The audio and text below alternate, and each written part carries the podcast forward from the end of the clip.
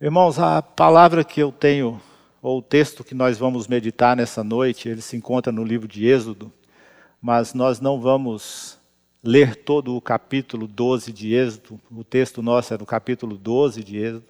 Nós não vamos fazer a leitura de todo o capítulo, mas nós vamos fazer leitura de porções ou partes desse capítulo. Eu convido você então aí na sua casa a abrir a Bíblia, ou acessar essa Bíblia da forma que melhor ficar para você. Capítulo 12, então.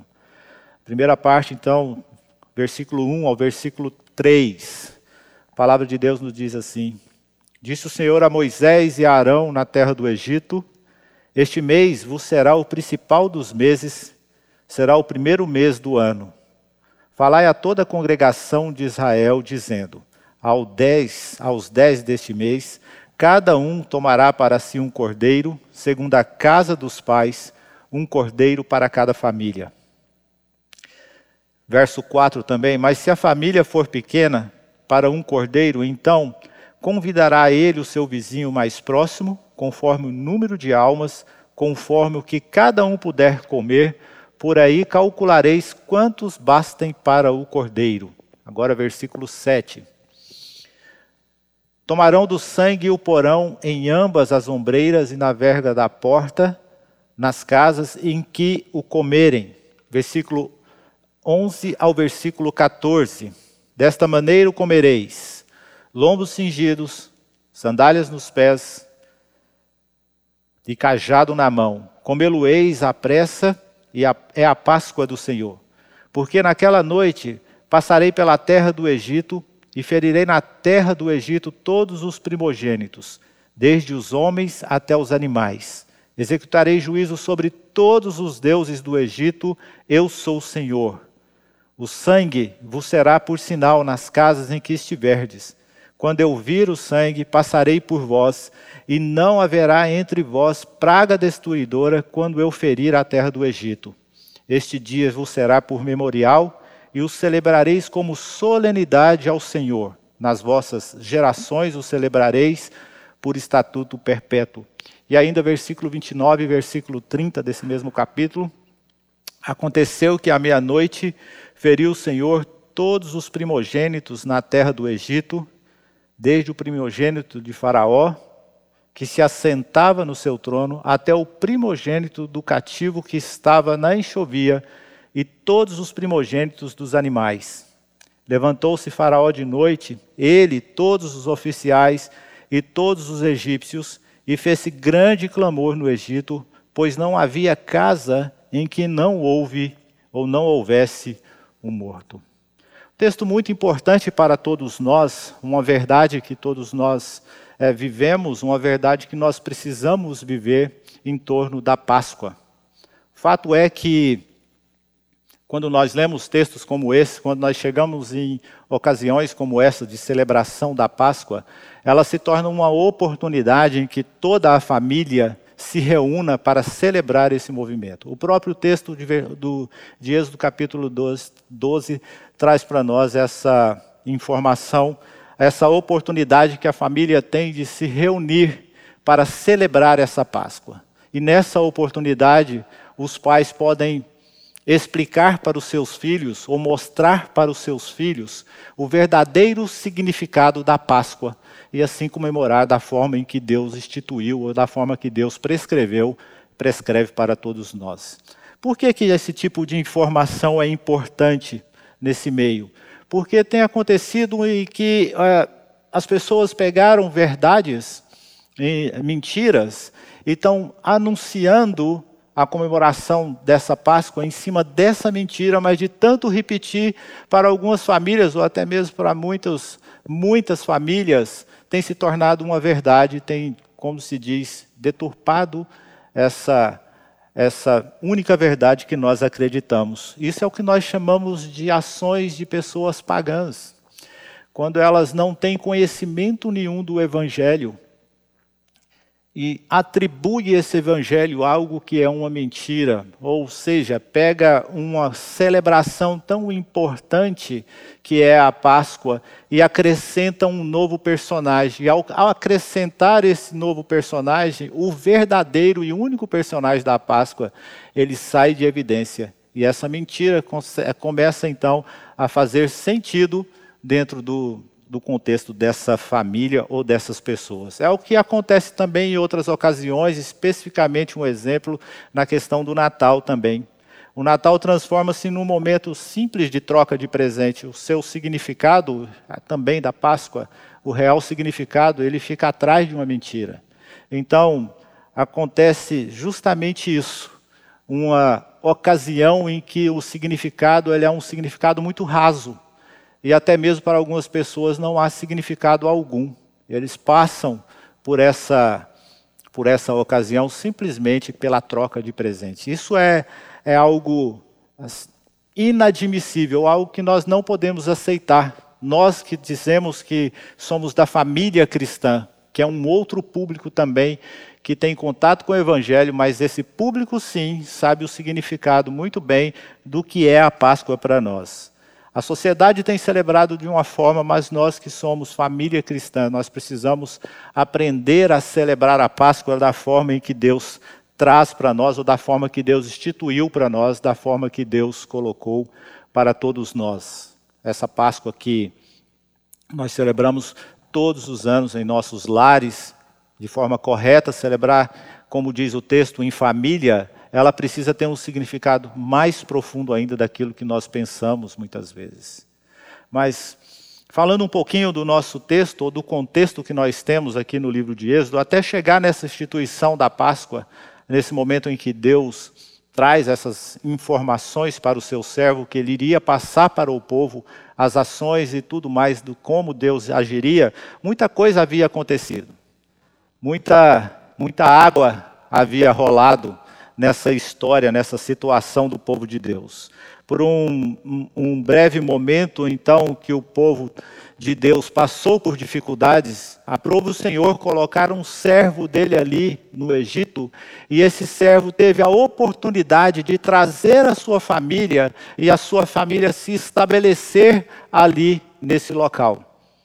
Essa família, então, começou a se expandir, a crescer, essa família começou a ter números vertiginosos ali dentro do contexto do, do Egito, do contexto daquele reino. E quando surge um novo faraó nessa história que não conhecia a história anterior desse povo, a única solução, se sentindo ameaçado por esse povo, foi escravizá-lo, primeiramente. Escravizou toda uma nação e também deu ordens para que se matassem em determinada ocasião os recém-nascidos homens da nação de Israel.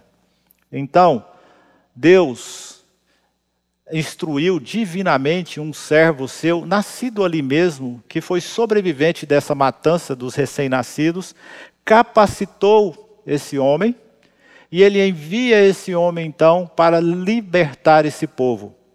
E nessa libertação, várias fases iriam acontecer dentro dessa libertação. E esse servo então começa, agora divinamente capacitado por Deus, a enfrentar esse faraó, a colocar as verdades de Deus diante desse faraó. É aí que nós encontramos as dez pragas que foram enviadas por esse Deus ali no faraó o fato importante que nós não podemos esquecer, com certeza, é que em todo momento existiu a condução de Deus diante de cada praga. Deus enviou, Deus controlou, e um determinado tempo depois, Deus removeu essa praga. E assim aconteceu durante todo o tempo, e o texto traz para nós justamente isso, a presença constante de Deus. Então, diante das duas observações que eu posso colocar aqui para, para os amados irmãos, é, a primeira delas é justamente a respeito desse Deus, dessa constância de Deus na história do seu povo, agindo da forma que ele age melhor para o seu povo e, ao mesmo tempo, julgando aqueles que não fazem parte da aliança.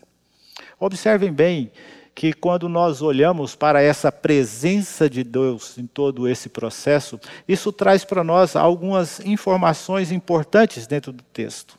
Ou seja, primeiramente é que esse Deus não vai nos deixar caminhar sozinhos diante da promessa de uma aliança que ele fez.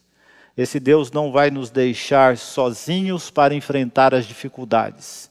Esse Deus não vai colocar nada em nossa vida ou desafio algum e que não esteja dentro do controle dele. Isso foi é algo importante para nós, foi algo importante para o povo de Deus. O texto trata justamente disso. No início do texto, Deus então demonstra para esse povo ah, como eles deveriam preparar essa Páscoa, está aqui no versículo 1 até o versículo 4. Então, diante de uma praga que foi planejada, foi produzida, sustentada e depois seria removida por Deus, Deus dá a oportunidade desse povo se preparar para aquilo que iria acontecer. Essa é a forma que Deus trabalha na vida de todos nós, sempre nos orientando, nos mostrando como devemos agir diante de todas as circunstâncias que aparecem em nossas vidas. O fato é, é que nós precisamos aprender a ter a certeza em nossas vidas da presença desse Deus conduzindo em todo o tempo. Versículo 12, então, desse texto, desse capítulo 12, traz para nós a certeza dessa afirmação da presença de Deus. Ali está escrito: Porque naquela noite passarei pela terra do Egito e ferirei na terra do Egito todos os primogênitos, desde os homens até os animais. Executarei juízo sobre todos os deuses do Egito eu sou o Senhor. O que Deus está falando, eu mesmo vou tratar com esse povo. Ah, fiquem tranquilos, eu mesmo irei tratar com cada um daqueles em que não caminham comigo. Ao mesmo tempo, então, que Deus protege o seu povo, da mesma forma, Deus trata com aquele povo que não estava é, incluído na sua aliança. Se você pegar essa história esse acontecimento, porque houve muita morte. O texto traz isso para nós, versículo 29, versículo 30, falando para nós a respeito dessas mortes que aconteceram. Se você pegar esse texto simplesmente e, contar para uma criança, até mesmo para um adulto que não conhece toda a história, que não tem uma visão de toda a história da presença de Deus na instituição dessa Páscoa ou outro acontecimento qualquer, então você vai notar que muitas pessoas vão se escandalizar porque elas têm a noção de que Deus é amor. E no escândalo que causa para elas, elas começam a pensar: mas como Deus, sendo Deus, uma pessoa que quer o bem de todos, pôde matar tantas pessoas? E elas se escandalizam e começam então a duvidar de que esse Deus tem o controle de todas as coisas. Começa a pensar que esse Deus, quando não encontra saída, ele extermina as pessoas. Começa a pensar que o nosso Deus, o nosso grandioso Deus, comete erros e por isso ele tem tais ações. Mas o fato é que muitas vezes o que nós fazemos? Nós construímos aos nossos padrões, as nossas regras, a nossa forma de viver e nós pegamos toda essa forma, essa maneira de viver e atribuímos isso ao nosso Deus. Colocamos essas qualidades.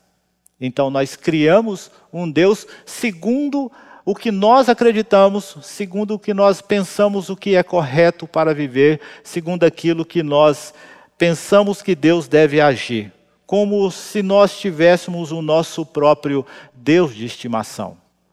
Um Deus que vai agir conforme as nossas regras, um Deus que vai perdoar conforme as nossas regras, um Deus que vai julgar as pessoas conforme as nossas regras, um Deus que vai conduzir a sua história conforme as nossas regras. Nós transformamos esse Deus dessa forma, com essa ação nossa, em um Deus passivo.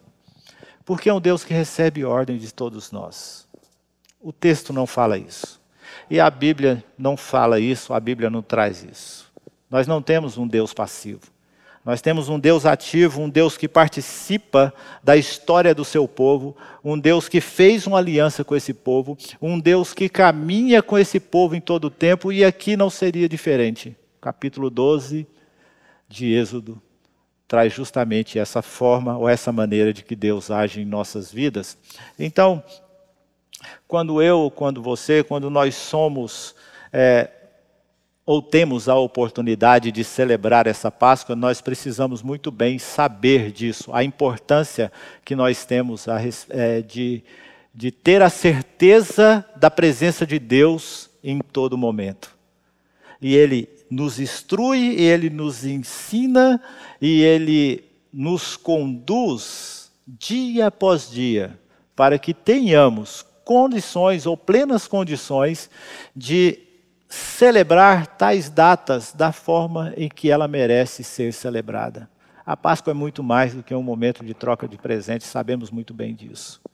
O fato é que muitas vezes, eu costumo dizer, inconscientemente, nós apenas trocamos os nossos presentes justamente nesse dia.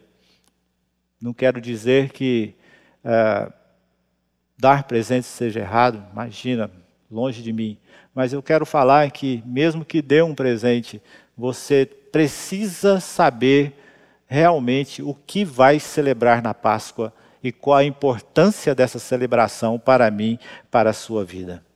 O fato é que Deus firmou uma aliança com os homens, ou firmou uma aliança com todos nós, uma aliança que ele tem sustentado, e diante dessa aliança que ele tem sustentado, existe alguns algumas ações que precisamos ter em nossas vidas que nos conduza na presença de Deus, sem que nós retiremos desse Deus a sua grandeza, a sua honra, a sua glória que lhe é devida. Por isso que Deus, quando ele demonstra a forma que ele instituiu a Páscoa para o seu povo, ele também fala da seguinte forma no versículo 7. Tomarão o sangue e o porão em ambas as ombreiras e na vega das portas, ou na vega da porta, nas casas e que o comerem. Porque ao mesmo tempo que Deus institui essa Páscoa, ele demonstra o seguinte: olha, eu vou proteger vocês. Esse é o sinal em que eu vou proteger vocês.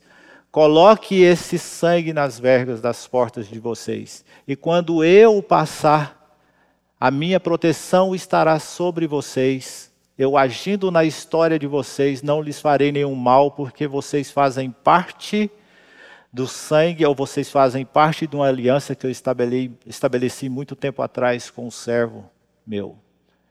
E ao mesmo tempo que eu passar, quando eu ver esse sangue e deixar vocês em proteção, eu mesmo vou ter com essa nação que adorava vários deuses. Eu mesmo vou julgar essa nação, eu mesmo vou trazer o julgamento e o castigo sobre essa nação. Assim é a maneira que Deus trabalha. Deus sempre vai conduzir a bom termo os seus, aqueles que fazem parte da aliança. Mas no devido tempo, e esse tempo, sempre o tempo de Deus, Deus vai julgar aqueles em que não fazem parte da sua aliança. Isso está ordenado por Deus, isso está já decretado por Deus e Deus vai agir dessa maneira. Então, ao instituir a Páscoa, Deus nos deu um pouco daquilo que nós precisamos saber sobre Sua grandiosa obra. E essa grandiosa obra de Deus, ela não vai simplesmente nos mostrar um Deus que vai nos resgatar, resgatar o seu povo, conduzir o seu povo, buscar o seu povo e deixar um, outro povo que não faz parte da aliança ali, para que eles fiquem ao bel prazer, para que eles fiquem aguardando o fim deles, sem que haja julgamento de Deus. Não. Ao instituir a Páscoa, Deus está falando para todos nós: eu vou conduzir vocês em segurança, mas eu vou julgar aqueles que não estão fazendo parte dessa aliança eu vou trazer um julgamento sobre esse povo e eles verão quem é o Deus que conduz vocês. Você consegue começar a entender o real significado da Páscoa agora? Ele é muito mais profundo do que nós pensamos. Vocês começam agora, então, a ter uma, uma visão de como celebrar essa Páscoa, a importância dessa data para as nossas vidas. Nós que somos cristãos, vivemos na família cristã. Começam a entender? Você já sabe muito bem como se portar, talvez você já saiba disso. E muitos de nós, quando éramos crianças, ouvimos várias e várias vezes essa história e já está inculcado em nossa mente, em nosso coração, e até tentamos fazer da melhor maneira possível, mas sempre é bom lembrar que a Páscoa é muito mais do que aquilo que nós pensamos. A Páscoa trazendo uma informação para você depois dessa observação a respeito da presença constante de Deus, e isso é importante para todos nós, mas a Páscoa ou todo esse essas informações que nós temos, todas essas instruções que nós vemos acontecer aqui dentro do capítulo 12 de Êxodo, ela é uma sombra. Ela faz uma sombra daquilo que seria aprimorado, ou seja, aquilo que Cristo fez por mim e por você muito tempo depois. É justamente isso. É justamente apontando para aquele Jesus que estaria, que viria à história do homem muito tempo depois que Deus instituiu aquela Páscoa. Depois daquele momento, Deus informa para o seu povo: vocês vão celebrar isso perpetuamente. De geração em geração vocês vão celebrar isso, porque Deus estava planejando, ou já havia planejado, decretado, mas na nossa história, no nosso tempo que nós temos, nós estávamos, ou aquele povo estava aguardando a chegada do verdadeiro Cordeiro Pascal. E ele seria sacrificado, e ele derramaria esse sangue. Esse cordeiro, quando nós pegamos o Novo Testamento e lemos lá em João capítulo 1, versículo 29, nós encontramos João Batista dizendo: Esse é o cordeiro de Deus que tira o pecado desse mundo. É esse que está chegando aí, que eu estou vendo, que é aquele que nós aguardamos, o verdadeiro cordeiro de Deus. Apóstolo Paulo, um tempo depois, já com a sua vida totalmente transformada através desse sangue desse cordeiro, pelo sacrifício desse cordeiro, ele foi, ele foi então, é, Deus o chamou para a sua obra. Ele diz o seguinte, lá em 1 Coríntios, capítulo 5, versículo 7, esse Jesus, esse é o nosso cordeiro pascal, que foi sacrificado por nós. Se nós podemos então dizer assim, a Páscoa foi aprimorada em Jesus Cristo para que eu, para que você, para que todos nós, agora redimidos por esse Cordeiro, nos tornássemos participantes desta celebração. E isso traz para nós alegria, isso traz para nós tranquilidade, isso traz para as nossas vidas paz, porque esse Cristo se entregou em nosso favor nós fazemos parte de uma família. Isso quer dizer que, através desse sangue derramado, nós estamos fora da ira de Deus. E isso é que é o motivo dessa paz que eu acabei de falar, dessa alegria que eu acabei de falar. Não seremos julgados segundo a forma em que aqueles, aquele povo do Egito foi julgado, mas agora nós temos esse sangue foi derramado em nosso favor. Então, a Páscoa não é só um tipo ou sombra da salvação. Na realidade, é, essa Páscoa, agora aprimorada em Cristo Jesus, ela é encontrada justamente na morte expiatória desse Salvador. Ele se entregou ali no nosso lugar e derramou o seu sangue em favor de todos nós.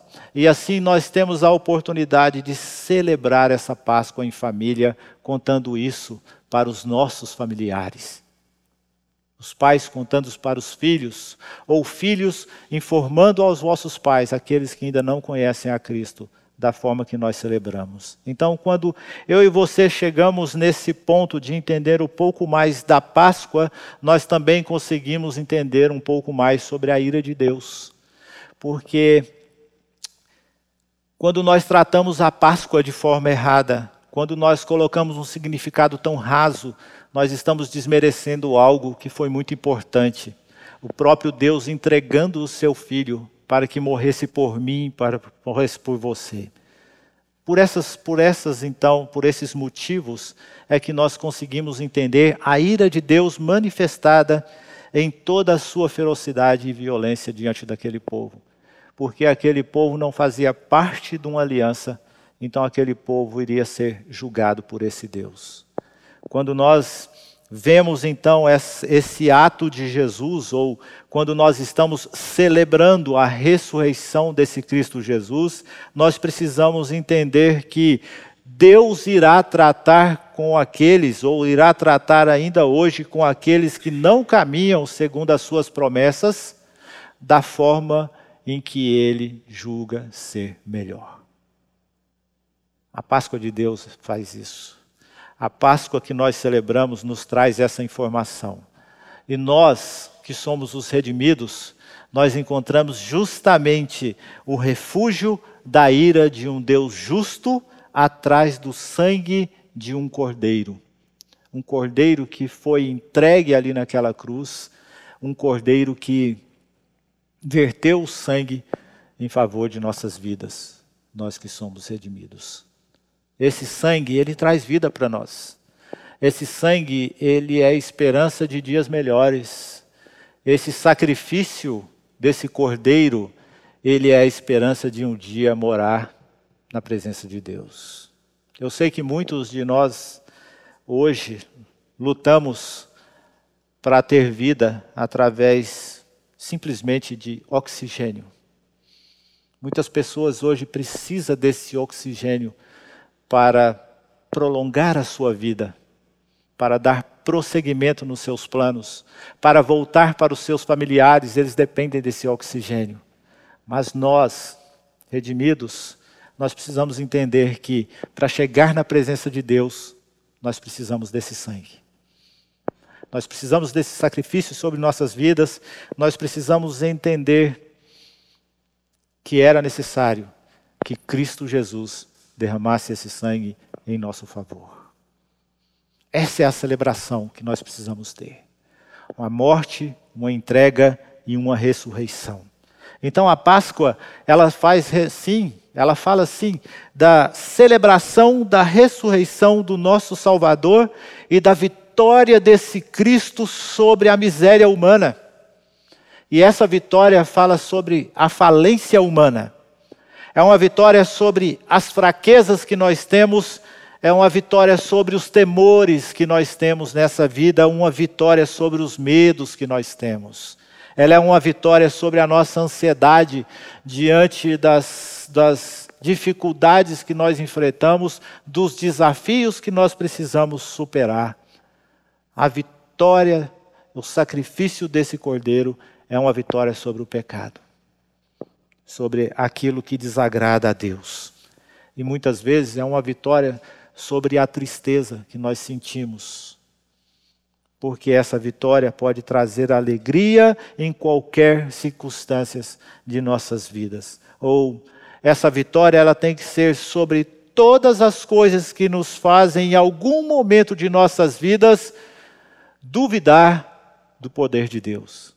Essa ressurreição o sacrifício e essa ressurreição, ela é a Páscoa que nós celebramos perpetuamente. De tempos em tempos nós estamos celebrando essa Páscoa. E é momento de nós nos alegrar. É momento de nós nos tranquilizar na presença, de trazer à memória realmente aquilo que nos dá esperança. Então, a Páscoa ela é mais do que um momento de que troca, de troca de presentes. Ela é algo muito mais profundo. Como eu disse, a troca de presentes não é errada. E abrindo um parênteses aqui, um pastor falando a respeito da Páscoa, que eu tive a oportunidade de ouvir, ele disse: A melhor forma que eu encontrei de celebrar a Páscoa foi reunir a família e contar, e contar a história que envolve todo esse processo. Quando ele foi questionado a respeito do presente, ele falou assim: Sim, eu espero passar esse dia.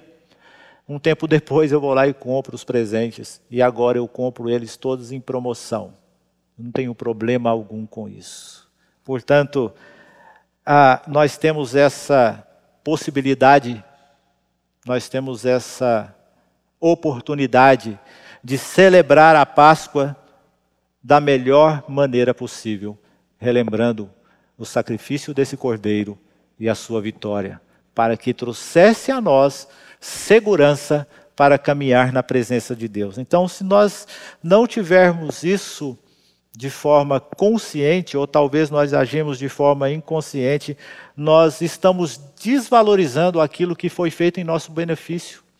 Quando essa data chega e nós não a valorizamos da forma que ela precisa ser valorizada, talvez nós estejamos tirando muito do significado dela, ou talvez ela não faça mais significado algum para as nossas vidas. Ela é uma leve lembrança daquilo em que nós podemos viver.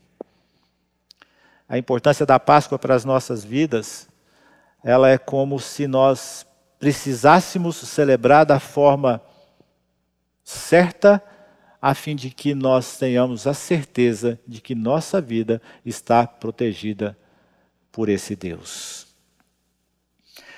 É com esse pensamento, essa certeza da ressurreição, essa vitória do Cordeiro entregando o seu corpo por nós, é com essas informações, é com essas instruções de Deus, com esse aprimoramento de Jesus, que nessa oportunidade ou nessa ocasião nós podemos celebrar de forma completa e de forma correta aquilo que nos traz tanto benefício.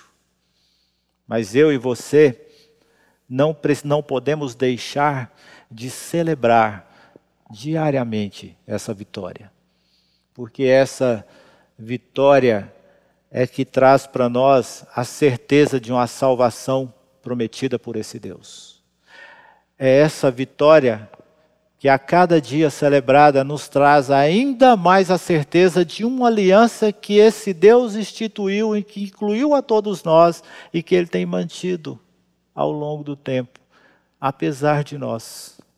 Porque quem de nós não comete pecados? Quem não entristece ao nosso Deus com as ações, ações erradas? Quem não deixa o espírito mais entristecido quando comete um pecado? Somos assim. Essa é a nossa luta diária. Então, quando nós celebramos diariamente essa vitória de Cristo em nosso favor, quando nós celebramos essa Páscoa de forma correta, nós estamos sim caminhando na direção de Deus. Há crescimento espiritual, há ações que alegrem a Deus, há sim uma forma correta de viver, honrando e glorificando a esse Deus. Então eu queria complementar ou finalizar,